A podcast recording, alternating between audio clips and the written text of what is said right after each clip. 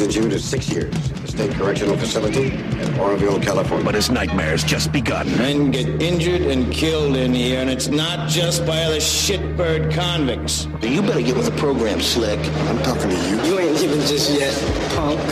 Now he must fight to stay alive. This motherfucker's time has come. Now you be cool and everything be everything. Civil rights, brotherly love, all that shit, that gets left at the front gate. Don't you know it's only gonna get worse? You gonna show us what a real convict you are now, sucker? They wanted to teach him a lesson, Give me their names. I fell. but they didn't know how much he'd learn. Maybe you walked away in the free world, but not here.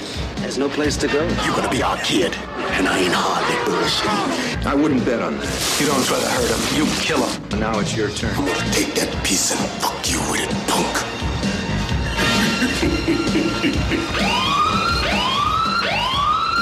Touchstone Pictures presents An Innocent Man. I guarantee you one long stay in hell. Hallo und herzlich willkommen zu einer neuen Folge der Nostromo-Verschwörung. Heute wieder mit dabei der Unglaubliche. Der Fred aus Berlin. Hallo Fred, grüße dich. Hallo lieber Basti. Hi. Na, wie geht es dir? Ich habe vor ein paar Wochen Ad Astra im Kino gesehen. Okay, das würde mich mal interessieren. Da habe ich schon viel Gutes gehört. Ja, von James Gray mit Brad Pitt und ähm, ich stehe auf dem Schlauch, Man in Black, Tommy Lee Jones. Tommy Lee Jones. Ähm, ja, wunderschön anzuschauen, super Atmosphäre, schöne Retro-Look und die Story ist, wie ich schon sagte vorhin, äh, die Löcher in der Story sind größer als das Universum. Da, dafür, da ist so einiges nicht ganz äh, stringent. Aber es hat Spaß gemacht, den Film insgesamt zu schauen. Keine ganz runde Sache, aber alleine die Optik und die Stimmung lassen einen schön in Nostalgie äh, schwelgen. Ich, ich hatte schon hier die Kollegen vom Schöner Denken Podcast, hatten da auch kurz drüber gesprochen nach ihrem Kinobesuch. Und ähm, da fiel das irgendwie ähnlich aus. Reizt mich natürlich sehr, aber wird wahrscheinlich nur bei mir reichen ähm, für Video on Demand der Auswertung. Kino ist ja jetzt ja schon wahrscheinlich überall raus. Ich weiß gerade nicht, wie gerade der aktuelle Stand ist. Der kann ich mir gut vorstellen, dass der raus ist. Der ist bestimmt nicht so grandios gelaufen. Ähm, ja, was hast du gesehen in letzter Zeit? Ähm, ich habe viel, ähm, also wenn ich was gesehen habe, ähm, Peaky Blinders, das wir gestern bei einer Freundin dann geschafft haben, dann abzuschließen nach ein paar Monaten. Fünfte Staffel, letzte Folge. Ähm, viele Schwächen im Drehbuch, also eigentlich zieht sich das wie so ein roter Faden ähm, eigentlich durch. Äh, aber sehr bildgewaltig, sehr stark gespielt. Äh, ähm, das ist wirklich ähm, was fürs Auge, sehr ästhetisch. Ähm, die, die ganzen Querverweise zu, zu alten Mafia-Filmen, gerade Parte 2 oder jetzt von ähm, Brian De Palma zum Beispiel ein paar Filme, das sieht man dann richtig schon, das ist schon schön gemacht und gut inszeniert, aber wie gesagt, das Drehbuch hat da wirklich echt ein paar ganz gravierende ähm, Löcher da drinne, die machen dann auch beim Sehen keinen Spaß. Charakterwendungen, die keinen Sinn ergeben und naja, das ist das übliche Problem bei Serien, wie ich finde. Und äh, dann war ich im Kino am Dienstag. The Irishman. Ja. Ja, super. Ich werde ihn wahrscheinlich auf Netflix schauen, denn da sollte er parallel schon raus sein. Mhm. Äh, wie lang geht er nochmal? Dreieinhalb Stunden. Hm. Und das lässt sich gut durchsitzen? Ähm, es, Kino? fühl, es fühlt sich nur wie drei Stunden an. Dann ist es ja gut. äh, also ich möchte ihn auch auf jeden Fall sehen. Lohnt sich? Äh, ja, Lohnt also es schon, schon alleine, um, um Joe Pesci und äh, Robert De Niro mal wieder Oh. zu sehen. Und Ja. vor allen Dingen ähm, Robert De Niro in einem Film, in dem ich ihn tatsächlich ernst nehme und ihn auch sehr überzeugend fand. Gleiches gilt für Mhm. Pacino, der hier den Gewerkschaftsführer äh, Jimmy Hoffa spielt. Das war, Mhm. das war richtig stark. Also diese zwei alten Männer mal wieder in wirklich bravourösen Rollen zu sehen. Das ist jetzt hier nichts äh, preisverdächtiges, aber trotzdem gut gespielt. Wir hätten es äh, in Omo gesehen und sehr viel Dialog, sehr schöne Szenen. Es gibt auch ähm, ein Musikstück, so ein Thema, was ein bisschen an den Paten erinnert. Ähm, das fand ich ähm, ganz nett gemacht. Da habe ich im Kino schon richtig gemerkt, oh, da drückt aber jemand hier, der weiß, welche Knöpfe er drücken muss. Und Ja. Ansonsten gibt es jetzt drehbuchseitig da keine großartigen Sachen, sondern das ist wirklich ähm, stringent, ähm, einfach eine Geschichte, ein Werdegang von A bis B einfach nur erzählt. Und zwar aus der Zeit, in der ähm, äh, Hochphase sozusagen von Jimmy Hoffa ähm, Ja, Gewerkschaftskämpfe in den USA. Ich glaube, Jack Nicholson hat den mal in dem Film, glaube ich, Genau. Hoffa direkt gespielt, ne? Genau, den habe ich auch gesehen. Der war ganz okay. Und äh, das hier ist sozusagen ähm, deutlich besser, auch von der Qualität her. Ähm, schön gemacht, schön gefilmt natürlich. Ähm, also handwerklich gibt es tatsächlich nichts auszusetzen. Ähm, ja, ich war ganz, ganz fein damit. Ähm, er kommt natürlich nicht an Goodfellas oder Casino ran, reiht sich sozusagen dann halt tatsächlich in diesen äh, Ranking gleich auf Platz 3 ein. Hm? Aber es war trotzdem ein schönes Wiedersehen mit den alten Männern. Das ist schön, also auch ein bisschen Nostalgie-Feeling. Genau, also ich habe ähm, der Maulwurf, der Maulwurf mit Lino Ventura gesehen, 83, solider Spionage, ähm, Krimi, Thriller, Schieß mich tot, der super unspannend ist, aber schön gemacht ist, schön oldschool, hat ein schönes, ähm, ähm, schönes Setting, äh, spielt in, in der Schweiz, französische Produktion und äh, Musik ist äh, Ennio Morricone. Oh, sehr schön. Genau. Und Da- hat äh, ein sehr äh, überraschendes Ende. Kurz und überraschend. Aber ja, es ist, war ein schöner kleiner Film. Das war jetzt so das, was ich die letzten Tage, Wochen gesehen habe. War es ja gar nicht so untätig. Ja, um was wollen wir denn heute sprechen? Ja, wir wollen heute ähm, über An Innocent Man von 1989 und zwar ein Film von Peter Yates sprechen, der im Deutschen den wunderschönen Titel trägt von Bullen aufs Kreuz gelegt. Ja. Über, den Titel, über, über die Titel können wir uns ja dann am Schluss noch unterhalten. Ähm, äh, vor, eigentlich eher über den englischen Titel, der das ja schön äh, konterkariert, ein bisschen was da passiert. Ja, Peter Yates, äh, 1989 ist der Film rausgekommen. Um was geht's? Tom Selleck. Ja, ein Film mit Tom Selleck. Ähm, in der Hauptrolle als Saubermann, würde ich mal sagen, als ein, ein Mann, der im Leben steht und äh, der Operprofi im äh, Beruf ist und äh, ein richtig netter Zeitgenosse ist, wird von zwei Polizisten äh, aus der Drogenabteilung. Ähm, fälschlicherweise verdächtigt aufgrund einer ähm, Inform äh, Aussage eines Informanten, beziehungsweise falsch, äh, fahren sie zur falschen Adresse, ähm, erwischen Tom Selleck, wie er mit einem äh, mit seinem Föhn in der Hand aus dem Bad stürmt und einer der Polizisten erschießt ihn. Als sie den Fehler erkennen, dass sie dann doch scheinbar keinen Drogendealer gefasst haben, sondern einfach nur den netten Nachbarn, äh, faken sie äh, das Ganze so, dass Tom Selleck als Drogendealer dasteht, inklusive falscher Zeugenaussage vor Gericht, um ihn dann, so dass dann Tom Selleck im Knast landet, wo ähm, sei, äh, seine Frau ihn dann hin wieder besucht und die zu ihm steht bis äh, die ganze Zeit über. Im Knast dann hat er eine harte Zeit durchzustehen, wird ähm, von F. Murray Abraham begleitet durch diese Zeit und wird gezwungen während dieser Zeit oder sieht sich gezwungen, einen Mord zu begehen.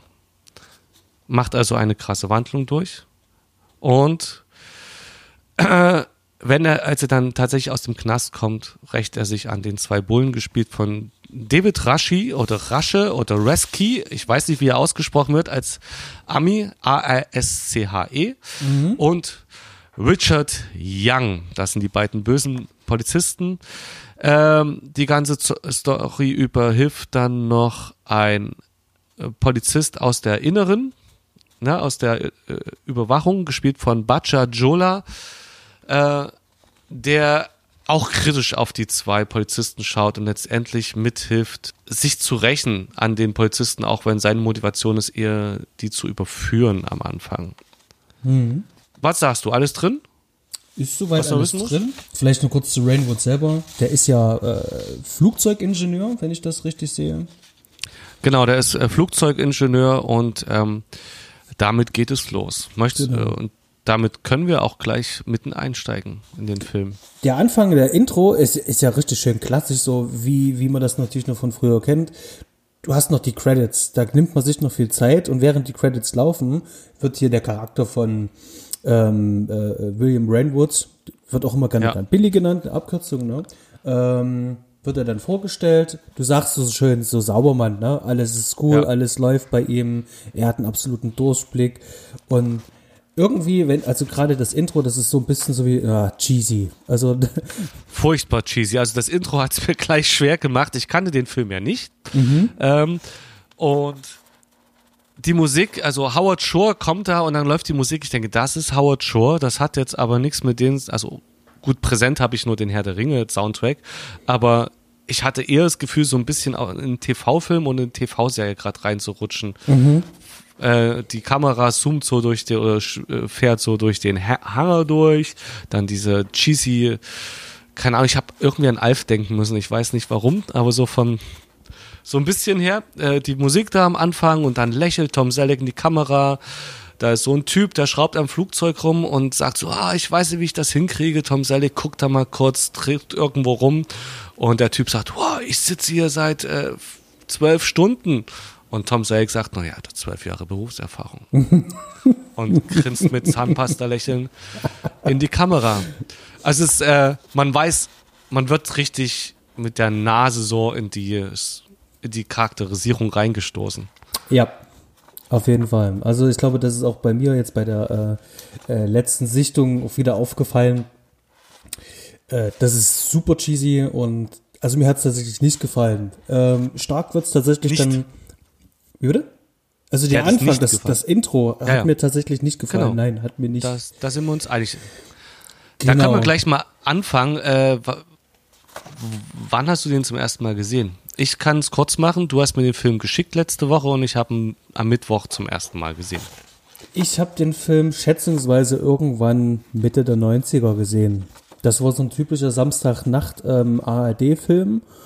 Ja. Der mich sozusagen kalt erwischt hat. Er lief im Fernsehen, ich hatte den Fernseher an, dachte, am Samstagnacht kommt immer irgendein cooler Film und dann lief der Film und hat mich als 12-, 13-Jähriger natürlich voll in seinen Bann gezogen. Da war ich, saß ich da in meinem Bett und ähm, war einfach nur noch gespannt.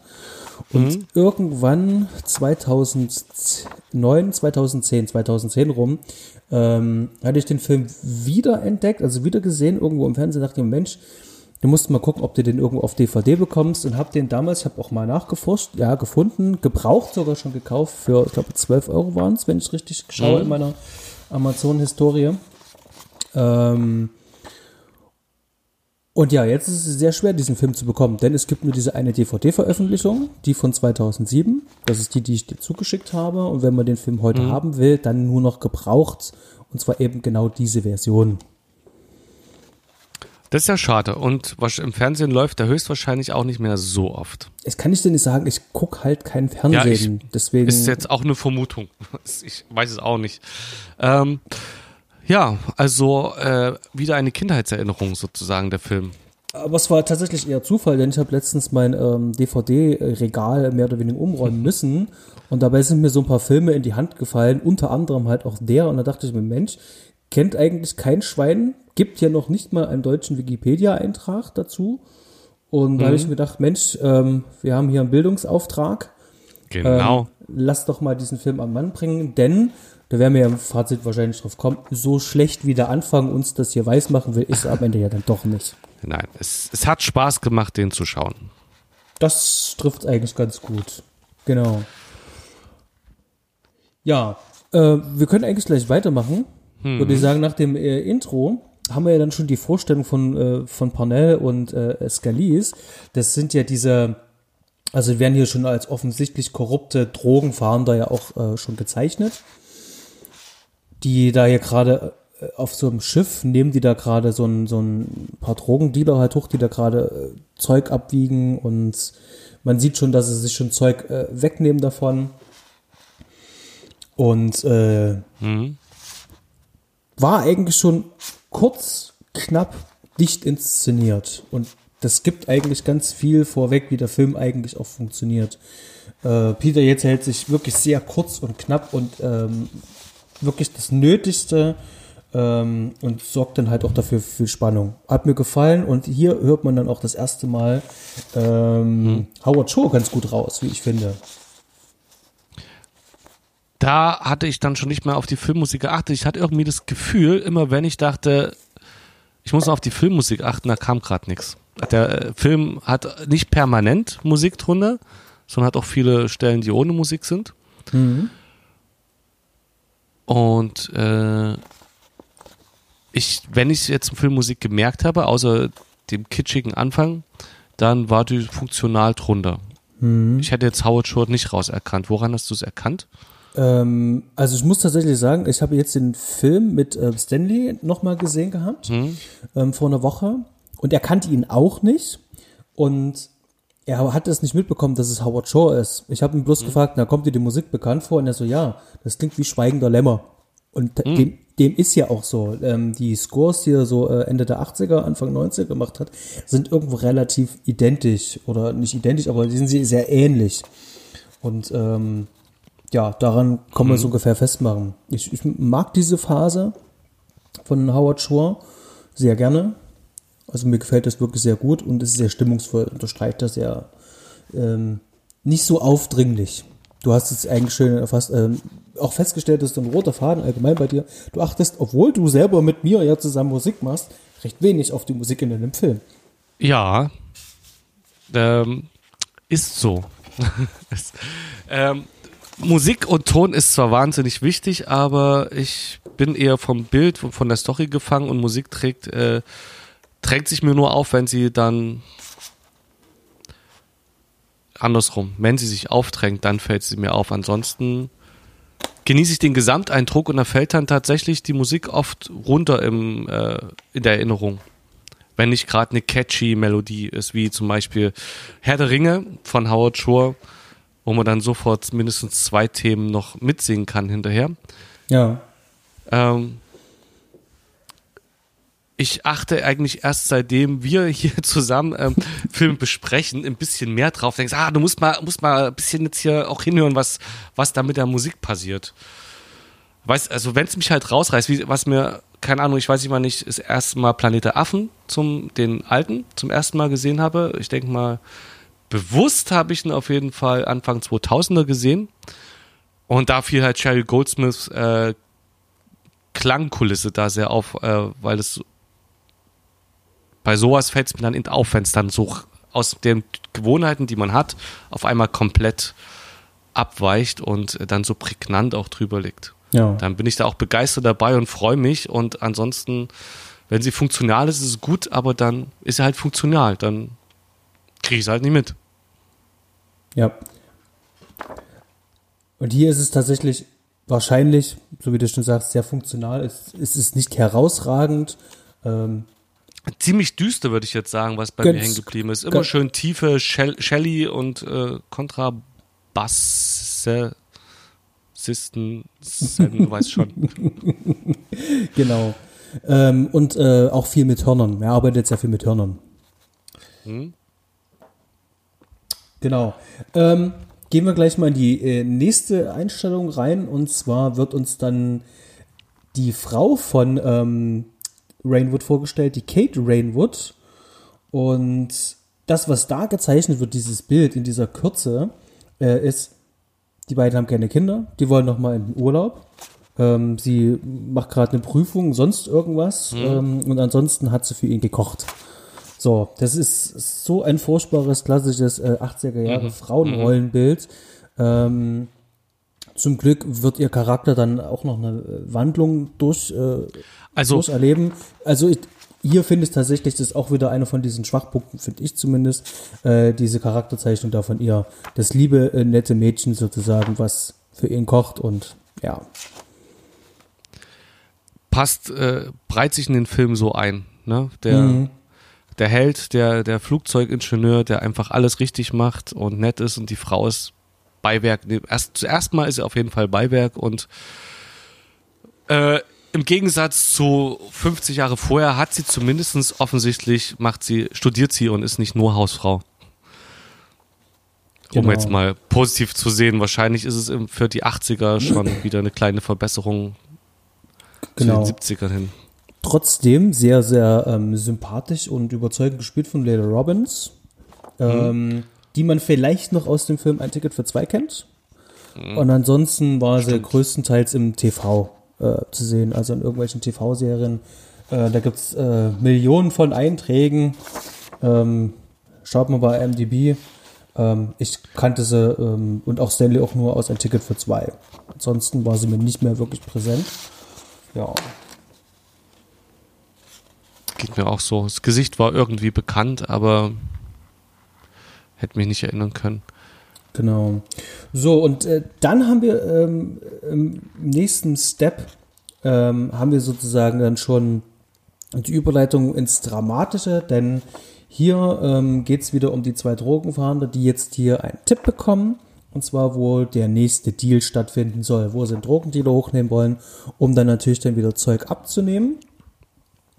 Und ähm, nachdem die den Tipp erhalten haben, passiert äh, dem einen Detective, und zwar dem Parnell, gespielt von David Rush, passiert ihm ein kleiner Fehler. Äh, ein winziger Fehler. Äh, der ver verwechselt bei der Adresse, glaube ich, einfach nur eine Präposition. Oak Lane und Oak Way.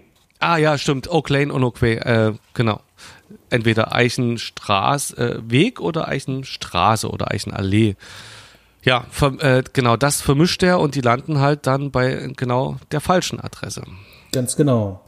Und diese Szene äh, war eigentlich ganz gut. Die kommt dort rein und er hat diesen Föhn in der Hand und das ist so ganz cool mit Suspense gemacht. Wir wissen, dass er den Föhn in der Hand hat, die kommen halt rein und durch diese Silhouette, die du siehst, weißt du jetzt schon alles klar, die werden das für eine Waffe halten. Und auch wenn es nur sehr kurz ist, aber ähm, schön kurz dicht inszeniert, schießt halt und dann stellen sie fest, oh Mist, was haben wir denn jetzt hier gemacht? Und ähm, ich fand in aller Kürze hat völlig gereicht. Und was machen sie denn dann, Fred? Na, der hat, äh, die durchsuchen erstmal die Wohnung. Was mich dann gewundert hat, äh, für ko korrekte Polizisten, so wie ich mir Polizeiarbeit vorstelle, Ja, wenn ich erstmal jemand erschossen habe, egal ob er der größte Bösewicht ist oder wer auch immer, hole ich erstmal das Kranken Krankenwagen. Was die machen ist, die lassen Tom Selleck liegen und durchsuchen erstmal die Wohnung nach Drogen. Bis dahin, glaube ich, werden die Polizisten sogar noch als einfach als kantige, markige Polizisten charakterisiert, die einfach ihren Job machen und natürlich ein bisschen rauer sind, aber die haben, glaube ich, vorher eine in der Einführungsszene einfach eine Drogen, ähm, irgendwelche Drogenleute da, Drogendealer gestellt. Aber da merkt, denkt man sich erstmal, was denn hier los? okay, aber die wurden ja an der Eröffnungsszene, wo sie vorgestellt wurden, sieht man ja schon, dass sie sich ja schon was von dem Dope ja abzweigen. Also, ah ja, stimmt. also wir, gut, wissen, ja. wir wissen schon, dass sie böse sind. Das heißt, die suchen jetzt nach dem Zeug, damit sie, bevor jemand kommt, das Zeug ja abzweigen können. Ähm, ja, sorry, ist irgendwie jetzt äh, untergegangen. Ja, äh, auf jeden Fall ist das ähm, trotzdem, na klar, das macht dann Sinn. Die haben den angeschossen, die aber, untersuchen den aber nicht mal, untersuch, durchsuchen die Wohnung nach Drogen, stellen fest, da X ist nichts. Äh, reißen alles äh, voll auf, äh, so wie man das so schön macht, Sofa umkippen und äh, die, den Boden aufschneiden und ähm, so ein Zeugs. Während ich aber trotzdem damit, äh, äh, ich dachte die ganze Zeit, aber Tom Selleck, den kann man doch da nicht liegen lassen als Polizist, das kann man doch nicht rechtfertigen. Dass man da, äh, man kann ja den nächsten Krankenwagen holen und in der Zeit nach den Drogen suchen. Aber ja, sind auf jeden Fall da voll in ihrem Stoff. Ja, ja, der hat ja selber ja ähm, von dem Zeug ein bisschen genascht, wie man ja unschwer erkennen konnte vorher. Um so ein bisschen aufzuputschen. Genau, stimmt, da war vorher, ja, hm? Genau, und dann schieben sie ihm dann eine Waffe runter und ähm, selber noch ein bisschen Stoff was war's? Heroin, Kokain? Kokain. Weiß ich nicht. Ich glaube eher Koks, ja. Ja. Schieben ihm das unter und ähm, was wir als nächstes haben, ist, dass er dann irgendwann aufwacht, äh, in einem Krankenhaus festgekettet und damit konfrontiert wird, äh, dass er auf Polizisten geschossen haben soll. Jo. Genau. Äh, genau, damit äh, beginnt die Abwärtsspirale für den guten Tom Selleck. Ganz genau. Lässt sich gut zusammenfassen. Wir haben dann die ersten Gespräche mit dem Rechtsanwalt, wo dann äh, die erweiterte Fragestellung kommt, ähm, wenn du dich schuldig bekennst, dann kommst du hier besser raus, als wenn du dich für nicht schuldig ähm, äh, ähm, bekennst, weil dann musst du mit einer ähm, äh, Höchststrafe rechnen. Das heißt also, das kommt nochmal on top. Du bist unschuldig und dann wirst du damit konfrontiert, dass du dich sogar noch schuldig bekennen musst. Und ich finde, ähm, dass der Film das an der Stelle, auch wenn es wieder sehr kurz und dicht ist, gut thematisiert, dass es mich zumindest reinbringt. Ähm, auch, auch den ganzen Jahren halt. Wie hat, hat das bei dir funktioniert? Das ist jetzt mal die Frage, das würde mich interessieren. Hat das bei dir funktioniert, diese, diese Fragestellung? Dass sich das ein bisschen emotional mitgenommen hat? Nee. Nee. Ich war bei der An ich war bei der Anwaltsszene viel mehr so von dem Bildaufbau fasziniert, dass äh, dass der da so schön mittig steht und habe überlegt, an welchen Film mich das erinnert. Dieses dunkle Büro, dann der Anwalt, der zwischen man sieht die beiden von hinten, der steht da so. Äh, nee, hat mich emotional erstmal nicht so ergriffen. Bei dir? Also da wurde ja die Frage gesetzt, aber das geht ja dann, bevor es dann zum Gericht geht, also gerade dann, Mhm. wenn, wenn, wenn man merkt, okay, das wird jetzt hier richtig bescheuert, ähm, mir geht es um die Nee, Fragestellung. Hat, hat mich nicht, ist einfach, äh, ist, ist ja auch ein bekanntes, bekannter Fakt. Ich hätte jetzt gar nicht gewusst, dass es an der Stelle kommt. Das ist was, was so, ja, typisch, ein typisches Rechtsproblem, falls es denn überhaupt in der Realität so ist, dass du, wenn du nicht schuldig bist und das dazu stehen möchtest, sogar noch härter bestraft wirst. Kam schon mal in anderen Filmen vor, deswegen kann ich das, ging bei mir unter in dem Film jetzt. Ja, und dann geht's ja dann schon in die Gerichtsverhandlung, wo dann mit ge, gefakten Aussagen dann gearbeitet wird. Das heißt, der Informant von den zwei Drogenfahndern, der taucht hier gleichzeitig als Informant auf, als gefakter. Und die eidesstaatlichen Aussagen von den zwei äh, Polizisten stehen dann sozusagen dann gegenüber der von dem Rainwood. Und der wird dann zur Höchststrafe, ich glaube, es waren sechs Jahre, dann ja verknackt. Genau. Sechs Jahre und geht ins Gefängnis. Und da sieht er die Polizisten nicht sogar zum ersten Mal im Gerichtssaal? Ja, in dem Fall ja schon, ja. Genau, ich kann mich irgendwie dann so auch, nachdem die Zeugenaussage kommt, der, äh, man sieht Tom Selleck, wie er sich da so ähm, rüberlehnt, rüberschaut, ganz entsetzt zu den zwei Polizisten, die der, ihn da offensichtlich komplett reinreiten und das ohne ein kleinstes Anzeichen von schlechtem Gewissen. Genau. Ja, und dann haben wir sozusagen die komplette Exposition, den kompletten äh, äh, ähm, ähm, Build-up erledigt. Das heißt, also jetzt sind wir im Gefängnis, jetzt beginnt sozusagen ähm, das zweite Kapitel. Und zwar Gefängnis. Ich finde, das ist jetzt ähm, der stärkste Teil vom Film, der kommt. Ja. Alles, was im Gefängnis spielt. Siehst du das auch so? Ja. Ist eine typische Gefängnisstory, wie man sie sonst auch schon viel kennt, mit ganz vielen Versatzstücken. Aber es ist einfach, da ist man dann dabei und leidet ein bisschen mit.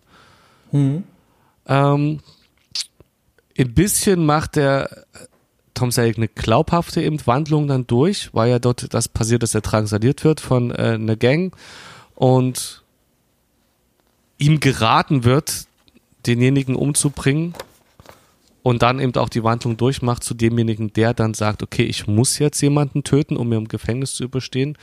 Und das ist natürlich auch eine Wandlung, die man so nicht erwartet und nach diesem sauberen Filmimage, als dann der der erste Knastbruder von ihm, der sich als so, gibt sich sehr wissend aus und als derjenige, der sich im Knast auskennt und Tom Selleck so ein bisschen zeigen kann, wie es läuft. Und der wird auf einmal relativ am Anfang, als Tom Selleck im Gefängnis ist, niedergestochen Ja. und angezündet.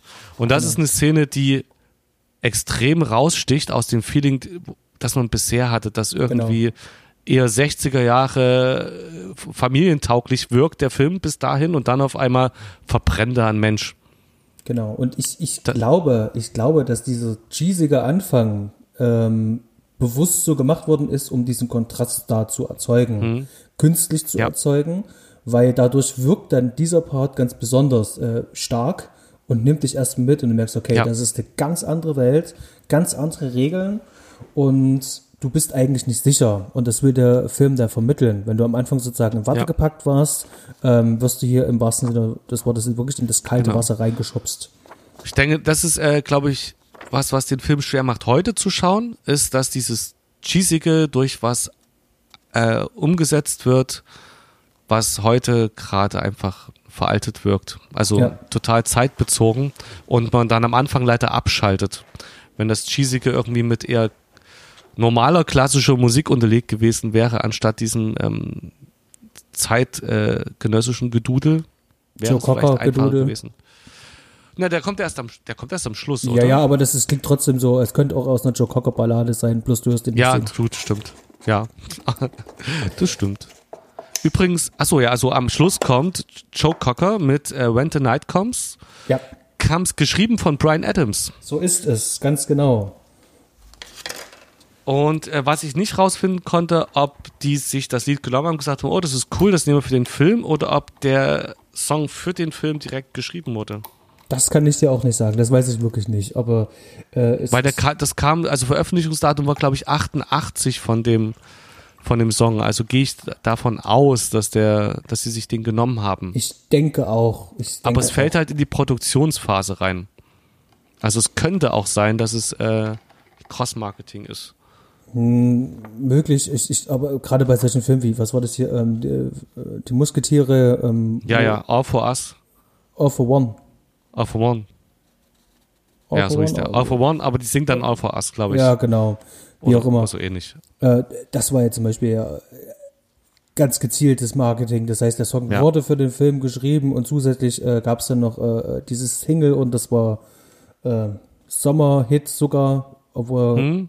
ich habe ihn als Kind ganz gute Erinnerungen und ich hatte ihn dann irgendwann äh, Mitte 20 nochmal gesehen und dachte mir, meine Güte, meine Güte, ist das schlecht. Ja. der war nicht so gut. Genau. Wir sind im Gefängnis stehen geblieben, ähm, während sich das da im Gefängnis alles so ein bisschen hochschaukelt. Der ähm, Jimmy macht dort leider ja Bekanntschaft ähm, mit so einer äh, Gang ähm, und deren Anführer Jingles, die ihm da erstmal ein bisschen Zeug abnehmen wollen, wollen sein Geld haben und wollen ihn sozusagen als, was gesagt, äh, ge- gehört jetzt uns, ne? Als Kid wurde Als- immer gesagt, ne, oder? Es wird Macht mich zum Kid äh, im Englischen. Originalton. Äh, ja, aber irgendwie zum. Ja, auf jeden Fall ähm, soll so wie als äh, leibeigener Sklave ähm, herhalten. Äh, sehr bedrohliche Szene und da gibt's dann sozusagen, weil du vorhin sagtest, Abwärtsspirale, gab's dann so eine ähm, vorbereitende Szene, wo die den überfallen, hinten ähm, auf dem Hof ähm, und dann treten die den zusammen. Und der wacht auf, total grün und blau geschlagen und getreten, verletzt. Ja. Und der Gefängnisdirektor kommt an und fragt nach den Namen. Und weil er die Namen nicht preisgibt, darf er dafür noch ins Loch. Ja. Genau, sozusagen nochmal als Strafe äh, on top. Und ähm, ich glaube, der Film ist, spielt genau noch in der äh, au- ausgehenden Zeit, als man das Loch sozusagen verboten hat. Das wurde dann Ende der 80er, da wäre dann auch verboten. Das gab's ja dann nicht mehr. Also richtig Dunkelkammer. Ist auch, äh, ich habe mich, also ja, es ist richtig, es wird richtig drastisch umgesetzt, du wirst richtig in so einen Wüstenkellerloch geführt, äh, da, äh, durch so eine Mini-Stahltür bis zu einem Gang, wo die Gefängnishellentüren sind, Blut klebt an der Wand, äh, der, äh, die Zellen sind winzig klein, äh, erbrochenes, also da wird der Film richtig dreckig, was man nach dem cheesy Anfang überhaupt nicht erwartet. Ähm, dieses, äh, das äh, gedreht haben die das Gefängnis in Ohio in einem ehemaligen unter anderem Gefängnis. Äh, es war eine Kaserne und ein Gefängnis, das in den 70ern aber schon zugemacht wurde. Mhm, genau. Zum Glück, denn das sah wirklich böse aus. Auf jeden Fall. Ähm, ach ja, und das äh, stimmt, äh, ein Trivia-Fact passt da ganz gut. Äh, und ähm, zum Gefängnis gehört natürlich immer das Gym dazu. In einem guten Gefängnisfilm müssen, äh, müssen die Knastbrüder ihre Muckis trainieren. Und die Szene wurde in einer Highschool in Ohio, auch in Ohio gedreht, während nebenan ein Babykurs äh, Genau. mit Müttern stattfand. Das habe ich auch gelesen, das fand ich ziemlich witzig. ja. Genau. Ähm, während dieser ganzen Gefängnisgeschichte, äh, Geschichte, während sich das mit dieser Gang da so anbahnt, äh, lernt er dann auch schon Virgil Kane kennen, gespielt von F. Murray Abraham. Der, wie ich finde, ähm, allen anderen hier in dem Film wirklich die Show stiehlt. Ja. Also, ist davon abgesehen, ist, ich sehe ihn sowieso sehr gerne. Er ist halt auch super Ja. charismatisch und ähm, er macht das, ähm, auch wenn das Drehbuch deutliche Schwächen hat, macht das trotzdem sehr gut. Ich mag den auch gern sehen. Ich habe jetzt auf die Schnelle nochmal versucht, so rauszufinden, welchen Film, der mir am ehesten hängen geblieben ist. Es sind so viele. Der spielt ja jedes Jahr in zehn Filmen mitgefühlt. Einen der letzten, die ich mit ihm gesehen habe, neben dem hier, ist vielleicht Grand Budapest Hotel. Äh, einen der aktuellsten, aber der ist, hat ja nur eine Karriere von, äh, wenn ich hier mal ganz runter scrolle, ähm, hier fehlt's ein bisschen. Na, na, na, na. 19. Nein, das kann nicht sein. Darsteller 1973, 71 ist sein erster Credit. Serpico hat er mitgespielt. Das, äh, der erste Klassiker. Und dann gab es so viele Filme. Ich weiß gerade nicht, wo der mir hängen geblieben ist. Amadeus. Ja. Als Amadeus. Salieri. Ja, genau. Als Gegenspieler von Mozart. Stimmt, da, aber da, da ist, da ist er, jetzt wo du sagst, ja, ich habe irgendwie irgendeinen Steven Spielberg-Film oder irgendeinen so Geschichtsfilm im Kopf, wo der mir als erstes mal auftauchte in den 90ern oder so, wo ich angefangen habe, mich mit Amistad. Filmen ein bisschen näher. Ja, der Amistad.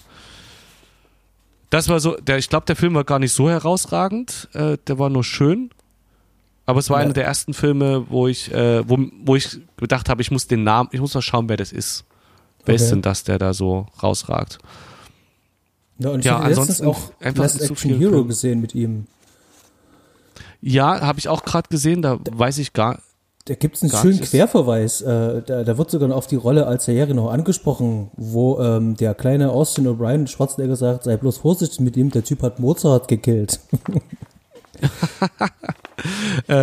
Ist ja witzig. Und äh, in unserem Film von, äh, vom letzten Mal, The Keith hat ja auch einer beim Last Action Hero mitgespielt, der Ticketverkäufer, ne? Ich glaube, wir haben einen roten Ja, ja, ja. Faden gefunden. Genau. genau. Äh, was war das? Ähm, es gab doch diese äh, Kevin Bacon-Regel, gab's. Kennst du die? Äh, ich, ich habe von dir gehört, ich habe sie vergessen. Wenn Kevin Bacon mitspielt, dann? Nee, es geht darum, ähm, wenn du ähm, einen Film anschaust, gibt's glaube ich, ähm, über zwei Ecken kommst du immer auf Kevin Bacon. Das heißt also, Ach so. du, meineswegen, du guckst dir Jurassic Park an und dann suchst du dir halt irgendjemanden aus diesem Film raus ähm, und guckst, was der für einen Film gemacht hat und dann findest du sozusagen einen Film mit Kevin Bacon Ja. irgendwann. Irgendwie okay. so war das. Ist reine Wahrscheinlichkeitsrechnung theoretisch, aber ja, es Genau. hängt doch alles zusammen. Und äh, ähm, das, das sollte man mit F. Murray, äh, Abraham einfach mal machen. Genau. Das ist wahrscheinlich sogar immer äh, bei jedem Film, bei so viel wie der gemacht hat. Ja, und dann sind wir im Gefängnis eigentlich schon fast beim ähm, äh, Höhepunkt, um mal wieder zurückzukommen. Denn jetzt bedroht die Gang den Rainbow so sehr und ähm, offerten ihm, was er für Aussichten im Gefängnis haben wird. Ähm, als, als Junge habe ich es nicht ganz verstanden, was da eigentlich gerade passiert. Also die nehmen den ja mit in den Raum und da wird dann eben halt Wo so die ihn so hochheben. Hm? Ganz genau. Und du siehst aber immer nur diese Stange da halt im Vordergrund. Ich dachte, fehlen die denen jetzt oder sonst irgendwas? Aber nein, ähm, da passieren andere ähm, unschöne Dinge ähm, mit ihm. Er musste nicht mal die Seife aufheben dafür. Ganz genau. Das sowas ähnliches wollte ich auch gerade sagen. ähm, allerdings steht sozusagen dieser Pfeil, dieser Pfeiler, der da im Vordergrund ist, tatsächlich einfach als Sinnbild dafür, ähm, um Ja. dir das anzudeuten und äh, dein, deine Gedanken. Hat mich aber auch- Fantasie- Hat mich aber auch als fehlgeleitet, weil ähm, so als kundiger, äh, äh, als etwas älterer Herr, der schon ein paar Filme gesehen hat, denkt man sich, okay, das könnte jetzt eine Vergewaltigungsszene werden. Aber dieser Pfahl da im Vordergrund, denkst oh, äh, wird jetzt vielleicht sogar noch ein bisschen heftiger für so einen Film. Der hat schon in die Richtung gelenkt. Also Genau. weg von der Vergewaltigung, der hat abgelenkt von dem, was eigentlich passiert. Bevor man das als Symbol verstehen kann, der wurde der einfach zu früh gezeigt, glaube ich. Ungünstig gewesen. Ja, und das führt dann, diese ganze Szene führt dann dazu, dass sich Billy Rainwood von Tom Selleck gespielt dazu entschließt, ich gehe jetzt doch mal zum guten Virgil und sage, ich möchte mein Problem klären, ähm, was man ja nur mit Bord hinbekommt. Denn schlagen kannst du dich ja draußen, hier drinnen musste, Genau. hier musste andere. Der Admiral Abraham ist, äh, da, ich bin mir da nicht sicher ganz bei dem Film, ist der jetzt so eine Art stiller Patriarch in diesem, ähm, in dem Film oder ist er tatsächlich einfach nur so lange eingesessen, dass er einfach ein paar Connections hat? Ähm, also der wirkt ja so irgendwie einerseits so ein bisschen omnipotent, so also als wüsste er alles, als könnte er alles in dem Knast, also innerhalb der Knastregeln. Also zumindest wird es so dargestellt, ähm, da drinnen gibt es ja diese ganzen Gangprinzipien und dann gibt es ganz wenige einzelne Personen, die sich selber in Ruf etabliert haben. Sozusagen Einzelkämpfer. Und die haben sich ihren Ruf, ihren, ihren Status durch eben halt wahrscheinlich Mord dann verdient. Ähm, bei geht dir jemand auf, auf die Nerven, dann entledigst du dich ihm halt. Und so in, in, so in etwa ähm, wird er uns ja präsentiert. Genau, es, es, er hat so seine ein paar nette Knastkumpel halt, mit denen der dann ab und zu mal so zu quatschen gezeigt wird, aber ist nicht irgendwie, ist halt kein Gangmitglied, aber gleichzeitig trotzdem scheinbar der jemand, der da Hebel bewegen kann, weil er dann der er ja organisiert, dass Tom Selleck an eine Waffe kommt. Ganz genau. War irgendwie so ein Stückchen Glas oder so, was dann hier zurecht ähm, ge, ge, ge, gefräst wird. Genau. Und dann wird noch ähm, dieser eine Koch dann noch äh, bestochen, der dann ein bisschen Seife ins Essen macht. Für den Jingles, für den Anführer dieser Bande. Ja. so dass er dann irgendwann nach dem Sport oder während des Sports auf Toilette muss, ähm, wo er dann natürlich auch alleine ist und damit ähm, der Rainwood ihn dann dort abstechen kann ähm, und diese Tatwaffe, dieses Messer dann in, in so einen Gullideckel da ähm, verschwinden Ja. lässt, wo ich mir die Frage stelle, und das kann man nicht finden. Ja, das sind äh, ein paar Logiklöcher. Erstmal, wie du schon Also- sagst, dass der da zufällig alleine ist und das klappt. Aber da kann man noch sagen, naja, im Film ist es verdichtet, im Original hätte vielleicht drei Anläufe gebraucht, wer weiß. Ähm, wobei das dann auffällt, auch den dreimal mit, ich glaube, Seife war es, ne, zu, äh, dazu zu bringen, aufs Klo zu gehen Genau. mit eine Seifenvergiftung. Ähm, ja, aber dann mit diesem Messer, denkt man sich auch, also, es wird immer noch gesagt, brich unbedingt die Klinge ab im Bauch, damit die da, ne, um den Griff halt Ja. verstecken zu können, aber dass da die Polizisten nicht im, der wirklich nächstgelegenen, in dem nächstgelegenen Abflussdeckel, den selber mal hochheben und nachschauen, weiß nicht. Wie das gedacht war. Ist es, ich habe äh, kurz dann beim Töten gedacht, ist es jetzt vielleicht Eis, aber es macht keinen Sinn Ja. dass es wegschmilzt, weil es auch so, es sieht halt so aus, wie es könnte Glas oder Eis sein. Aber naja, ich glaube, das war Glas und das ist halt einfach so. Ist dann da unten drin. Und dann, dann äh, geht's ja weiter. Der ist dann beim Gefängnisdirektor und der sagt dann zu ihm, ich weiß, dass Sie das waren. Und dafür geht's jetzt 90 Tage lang ins Loch. Mit so einem Kommentar noch so, ähm, das werden Sie nicht überleben oder irgend sowas. Ähm, und kommt dann raus, und das ist das, was, was ich nicht verstanden habe. Da hast du gerade einen Typen von einer Gang abgestochen. Und die restlichen Gangmitglieder, keine Ahnung, wie viele das sind, 10, 20, 30, die sagen, ach, alles klar, der hat sich hier rehabilitiert, der hat hier ähm, einen guten Dienst hier äh, geleistet, ähm, den lassen wir jetzt passieren, wir rächen uns nicht an ihm. Das sind unsere Ja, Regeln. Ich habe das nicht verstanden, warum die nicht sagen, okay, jetzt machen wir den halt einfach glatt hier. Das ähm, Auge um Auge, Zahn um Zahn, dieses Prinzip, das habe ich wirklich nicht verstanden. Also, was sind denn das für Regeln dann halt im, in diesem Gefängnis oder allgemein. Hast du es verstanden? Macht das für dich irgendwie Nee, nee, nee, Sinn? das, äh, äh, das sind die Regeln, die der Film aufstellt, ist halt so. das Aber ne, der Film, der Film sagte das ja, so ist das hier in dieser Realität und dann ist das eben so, aber es erscheint nicht real, so wie der ganze Film, finde ich, so stark überstilisiert ist und betrieben ist, dass man. Ich hatte bei dem Film immer eine gewisse Distanz und habe nicht so extrem mitgefühlt, weil es die ganze Zeit so überspitzt ist und also angefangen bei der Charakterisierung von Tom Selleck am Anfang, wo man sich denkt, na, so einen Saubermann gibt's einfach nicht. Und äh, das zieht sich so durch, alles entweder echt krass böse oder krass gut. Das wirkt einfach nicht echt. Und da passt das so ein bisschen mit rein. Auch so diese kleinen Logiklöcher. Dazu kommt, was ich noch äh, auch, was mir aufgefallen ist, ist mir irgendwann in, die, in der Knastzeit zum ersten Mal bewusst geworden, dass der extrem, äh, dass da Zeitsprünge gemacht werden, die total, ähm, also einfach nur Auslassungen sind und nicht mal groß Bezug drauf genommen wird. Also Loch ist klar, da kommt ins Loch und kommt wieder raus, so eine Sachen. Da weiß man, da liegen jetzt ein paar Tage dazwischen. Das ist so, aber da waren, der hat irgendwann, ich weiß gar nicht, was es war, Pomade im Haar und sowas. Da hat man es mal so ein bisschen gemerkt, er hat jetzt eine Wandlung durchgemacht ja.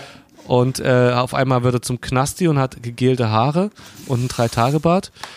Aber es waren immer so wieder Stellen, wo da jetzt, es soll ja sechs Jahre sein und wie viel Zeit vergeht denn jetzt? Es wird einfach nicht genannt in dem Film, wann, wie viel Zeit bei der nächsten Szene äh, im Vergleich zur vorherigen vergangen ist. Ja, das einzige, Und- äh, einzige Anhaltspunkt, den es gibt, ist tatsächlich genau danach dann. Wenn er dann irgendwann zur Bewährungskommission soll. Hm? Da wissen wir dann, dass drei Jahre um sind. Ja. Er kommt ja dann auf Bewährung frei. Und das heißt, also er hat drei Jahre gesessen, die ganze Chose ging drei Jahre. Das heißt, wir können uns grob ausrechnen, vielleicht passiert äh, äh, alles im ersten halben Jahr und die restlichen zweieinhalb Jahre ist dann, ähm, so sehe ich zumindest, also so könnte ich es mir irgendwie Das, zusammenreimen. genau, das könnte Sinn machen. Es ist, äh, es wird einfach in dem Film nicht deutlich, ist das äh, diese ganzen Szenen bis zu dieser Bewährungshilfe, also Kommission, ist das jetzt zack, zack, zack nacheinander passiert und der hat da innerhalb von zwei bis sechs Wochen die Wandlung durchgemacht oder sind wir jetzt schon in Jahr zwei, in Jahr drei, in Jahr fünf?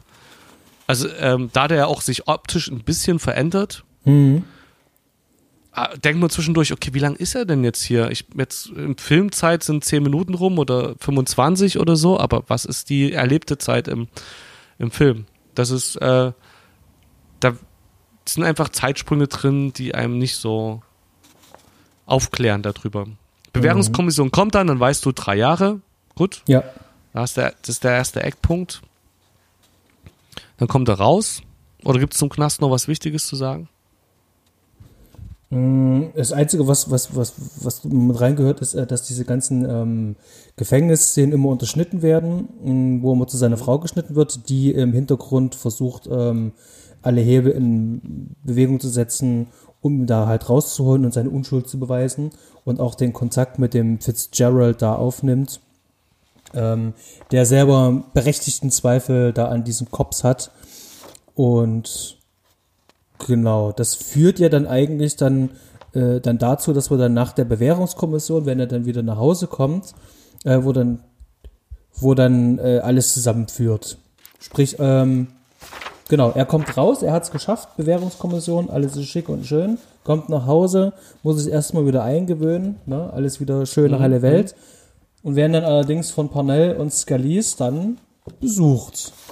Die sich ja jetzt natürlich Ja. bedroht sehen äh, mit allem, weil er ist ja immer noch jemand, ähm, der beweisen könnte oder versuchen zu beweisen könnte, dass die da Dreck am Stecken haben und ihn da halt was angeheftet haben. Also wollen sie ihn natürlich zu einem Fehler zwingen, der ihn wieder in den Knast bringt, dass er die restliche Ja. Zeit auch noch absetzen muss. Ja. Das ist übrigens eine Szene da, wo ich tatsächlich ein bisschen mehr mitgefühlt habe aus irgendwelchen Gründen. Die empfand ich wirklich bedrohlich. Ja, wo die dann in die Da Wohnung ich- halt reinkommen. Mhm. Genau, ich glaube, da war man dann, an dem Punkt war ich weit genug dann in der Story und in dem Charakter drin und habe mich mit den Regeln des Films und der Überspitzung abgefunden, dass ich dann so das mitfühlen konnte. Dass das ein bisschen näher ging, ja. Genau. Also wenn man denkt sozusagen, okay, der hat jetzt eigentlich schon hinter sich, ähm, da- ich glaube, der Film ist da, glaube ich, gerade 60, 70 Minuten gespielt und dann geht der aber Ja. ja noch äh, eine gute halbe Stunde. Irgendwas musste ja noch passieren. Und das fand ich tatsächlich einen ziemlich guten Kniff, dann halt auch im Drehbuch zu sagen, okay, jetzt kommen wir von der anderen Seite. Das wird ja auch schon ein bisschen angeteased. Äh, die Frau von ihm wird ja auch schon, ähm, während alles im Knast noch ist, wird ja auch schon mal von denen besucht. Also wir kriegen da schon mal so einen Vorboten, kriegen wir schon mit. Genau. Ähm, dieser Besuch, der soll dann halt auch nicht ohne Konsequenzen bleiben, denn Rainwood beschließt dann, einen Plan zu entwickeln, wie er die beiden drankriegen kann und ähm, möchte dann ähm, möchte die äh, mit ihren eigenen Waffen schlagen. Ich hatte mir das mal aufgeschrieben, ähm, weil ich glaube, nach dem ersten Mal sehen ähm, hatte ich das nicht ganz verstanden, aber diese zwei Polizisten, die ähm, nehmen für einen Drogenboss andere Drogendealer hoch, klauen dann von den anderen Drogendealern das Zeug, sodass dieser Drogenboss selber die Hoheit über dieses Revier dort hat. Das heißt also, die beiden sind wie Angestellte von dem. Genau. Und ähm, die, der Rainwood macht jetzt folgendes. Der Komplize von den, der dem die Tipps gibt, den spannt er ein, um von einem Drogendeal zu erzählen. Dann fahren die zwei dorthin. Das ist allerdings wieder äh, von dem echten Drogenboss sozusagen, der eigene Drogendealer, die nehmen den hoch. Dann werden die überfallen, dann wird ihnen das Zeug noch abgenommen. Dahinter verbirgt sich dann Tom Selleck und der äh, Kumpel von Virgil da aus dem Knast.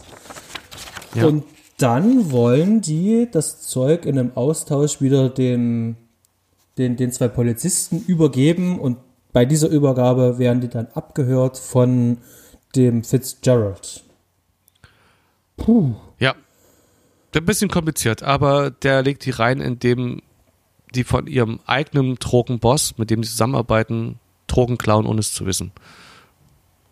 Und dann ihm die Drogen abnehmen. Und damit haben die ein ganz schönes Problem. Jetzt müssen sie die Drogen wieder besorgen. Der, ihr eigener Boss, äh, ihr eigener Drogenboss äh, von den Polizisten, der ähm, setzt die unter Druck. Mhm. Ja. Und damit haben sie sie erstmal an Eiern gepackt. Ja. Und dann sind wir eigentlich schon im Final Fight. Yep. Die Übergabe soll stattfinden, da geht was schief. Der Komplize von Rainwood wird erschossen. Ähm, Im Austausch wird dann der äh, Richard Young, der den ähm, ähm, Scaletti Den spielt. Hm? Genau, nee, Scalise Eine spielt, Zeit. genau. Skellies. Hm? Entschuldigung. Der wird dann, der wird dann auch erschossen. Übrigens, äh, Bus, kennst du den Typen? Der spielt in Indiana Jones 3, spielt er mit. Ich habe ich hab das nachgeschaut, musste ich. Äh, da, äh, das Gesicht kam mir irgendwie bekannt vor. Der ist auch ein richtiger Unsympath, finde ich. Ja. Ähm, der äh, hat Indiana Jones 3 die in der Eröffnungsszene damit gespielt. Das ist der Typ, der hier dieses äh, Kreuz von Coronado da hier klaut Mhm. irgendwie und der dafür sorgt, äh, dass Indiana Jones einen markanten Hut bekommt. In was kommt? Du warst kurz weg. Seinen markanten Hut bekommt. Ach so, ja. Ah ja, stimmt. Der hatte den Hut auf. Genau, der Typ war das. Der Typ, der den Hut auf hat. Ähm, ja. Und da war noch irgendein Querverweis, den ich jetzt aber schon wieder vergessen hatte. Zu dem Richard Young ist aber nicht so wichtig. Ähm, Der Genau. hat auch sonst keine große Filmkarriere jetzt gemacht. Das sind jetzt schon Indiana Jones. Ist, glaube ich, schon das Größte, was der gemacht hat. Ne? Das Und ist- der hatte. Das Einzige, was mir jetzt auch eingefallen ist, ist, ich kannte das Gesicht und ähm, das ist doch der Typ aus Indiana Jones und da habe ich nachgelesen, ja, er ist er. Ja, genau. Genau, und dann haben wir den äh, Final Fight, sehr brutal. Ähm, ich glaube, das ist auch die einzige wirklich echte Action-Szene in diesem Film. Hm. Ähm, ganz, Na, Im Knast, als der Mensch verbrennt und rumgeballert wird, ist auch eigentlich eine Action-Szene. das stimmt sehr kurz, aber die ist ja hier sehr lang. Ja. Ähm, sehr, wirklich sehr überdramatisiert, ähm, aber eigentlich ganz gut inszeniert. Und David Rush oder Rashi oder Resky, wie auch immer er ausgesprochen wird, ähm, der ist mir wieder eingefallen. Ich, die meisten kennen ihn ja hier aus der Serie Sledgehammer. Ja, er, genau. Er und seine Susi. Und dann fiel mir wieder ein Mensch, Burn After Reading von Coen Brothers, da hatte der ja auch mitgespielt. Da, Da hat er mich auch mitgespielt, genau. Richtig gefreut. Also wenn ich den irgendwo sehe, freue ich mich immer, ihn zu sehen. Und hier spielt er den, diesen, diesen, diesen Polizisten, diesen abgehalfterten, so richtig schön, schmierig, eklig. Also es gefällt Ja. mir richtig gut. Ähm, und zum Schluss hängst du da. Ich kenne ihn auch so, aus Sledgehammer und hauptsächlich ist der mir da eben auch im Gedächtnis geblieben und mochte den da auch sehr. Ja, und du hängst zum Schluss da, also mir geht's zumindest so und denkst so, okay, jetzt kriegt er mal so richtig schön die Hucke voll und jetzt ist er dran. Ne? Und der Schluss dann direkt selber ist ja, wie er selber dann im Gefängnis einwandert. Natürlich in dem Gefängnis, in dem auch Rainwood war und wo er dann dem äh, F. Murray Abraham da über den Weg läuft. Natürlich. Dem Virgil, genau. Genau, weil da gibt's ja auch eine Verbindung, denn der sitzt ja auch wegen diesem Cop da out auch ein. Ja. Und was, das Leben ist ein Arschloch. Was, was ist der Satz, den der sagt? Ist das nicht Leben nicht eine Klapsmühle, sagt er im Deutschen irgendwie. Oh. Ich weiß nicht, was Ich habe auf Englisch sagt. geschaut. Mhm. Ja. Was weiß ich, Life is an Asshole oder sowas in der, in der, Das, in der Drehe. das kann sein, das kann sein. Ja, und da haben wir dann einen Film, der mehrere Genre vermixt. Ja, so Drama, Knastfilm, Revenge Story. Genau. Alles drin, mehrere Versatzstücke, die man aus anderen Filmen dann auch schon kennt. Da Mhm. kannst bei Stichwort andere Filme. Vor allem 80er Knastfilme Mhm. Ja, Lock Up ist ja äh, klar oder ähm, mit Herrn Stellione. Ja, fand ich auch eigentlich ganz gut, müsste man mal wieder schauen. Ähm, dann auch ab und zu erinnerte mich das halt auch an dieses ähm, Flair von Runaway Train von Konchalovsky. Ähm, Mhm. Mit diese- John Voight und Eric Roberts. So ist es. Und ja, vielleicht noch sowas in Richtung Sleepers ähm, und äh, wie heißt ähm, Stimmt, da war auch noch was. äh, Stephen King-Verfilmung, ähm, Die Verurteilten. die Verurteilten, so, so ein bisschen. der beste Film aller Zeiten nach IMDb. ja, finde ich gut, ja. Ja. Nee, ähm, aber so richtig Knastfilm auch nicht. Das ist der Hauptteil, der da im, im Knast spielt. Ähm, ja, Das ist dort, wo, wo er sein, seine ähm, Wendung durchmacht. Ja, na klar, die Charakterwendung, ne? unbedingt, ja. Ähm, Die, Ra die Rache-Story hat dann so ein bisschen Heist-Charakter fast. Ne? Das ist, äh, ist jetzt kein Haut drauf Rache-Story, sondern die versuchen Krimi. halt ihn rein ja, Krimi oder eben so, so wie sonst Ocean's Eleven Banküberfall, nur statt dass sie einen Banküberfall machen, versucht er die äh, Polizisten reinzulegen und Tricks darum. ja. Hm? Also ich finde für die Laufzeit hier von, was waren es, 113 Minuten, ähm, wirklich sehr, sehr, sehr, sehr, sehr dicht inszeniert. Und ich finde es insgesamt schöner, kurzweiliger, stimmiger Film. Die Drehbuchschwächen, denke ich, haben wir eigentlich ganz gut auf, äh, aufdecken können. Und komme zu dem Schluss, äh, ich würde diesen Film wirklich em empfehlen. Der fetzt, der macht Spaß. Wenn man sich darauf einlassen kann, ähm, das ist jetzt kein Must-See, aber wenn er kommt, kann man sich den auf jeden Fall anschauen. Ich finde es, äh, Genau sehe ich es auch. Ja, also es ist ein Film, der einfach, der unterhält, aber es ist kein, den, kein Pflichtfilm für den Cineasten. Wenn man gerade noch so ein bisschen auf das Genre steht oder Tom Selleck gern mal als äh, harten Mann sehen möchte und ein bisschen das 80er-Jahre-Flair mag, ist man da bestens unterhalten. Genau. Und der Film, weil du sagtest am Anfang, du hattest am Anfang so, jetzt kommt so ähm, ähm, TV-Film, ähm, Ästhetik rüber. Der restliche Film überhaupt gar nicht. Also im Gegenteil, also gerade die Kameraarbeit ähm, hervorzuheben, sehr schön. Auch alles ähm, mit Panaflex ähm, und ähm, Panavision äh, äh, Linsen gedreht. Äh, ganz klassisch auf 35 Millimeter Film. Seitenverhältnis Ja. äh, 1,85 äh, zu 1, also richtig klassisch, äh, das sind auch anamorphe äh, Objektive kamen zum Einsatz, das sind wirklich schöne Sachen mit drinne. Ähm, der Film sieht auch sehr wertig aus und findest du, äh, dass der zu Recht so ein bisschen versumpft? Also anscheinend kennen den Film recht wenige Leute. Ja, na, auf, das ist schade drum. Dann, wie gesagt, der Anfang macht es ein bisschen schwer, der wirkt zu kitschig, zu cheesy. Ähm, und danach ist das ein Film, dem man gut folgen kann. Schwächen haben wir genannt. und der einen gut unterhält. Es ist jetzt kein Film, der mich nachhaltig beschäftigen, beschäftigen wird.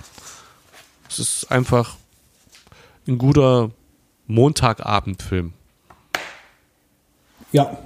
Oder Dienstag, spät Nachmittag. Dienstag wäre auch okay, ja. es ist nicht der, hey Leute, wir müssen heute unbedingt diesen Film schauen und uns dann bei einem Wein drüber unterhalten Film. Nö.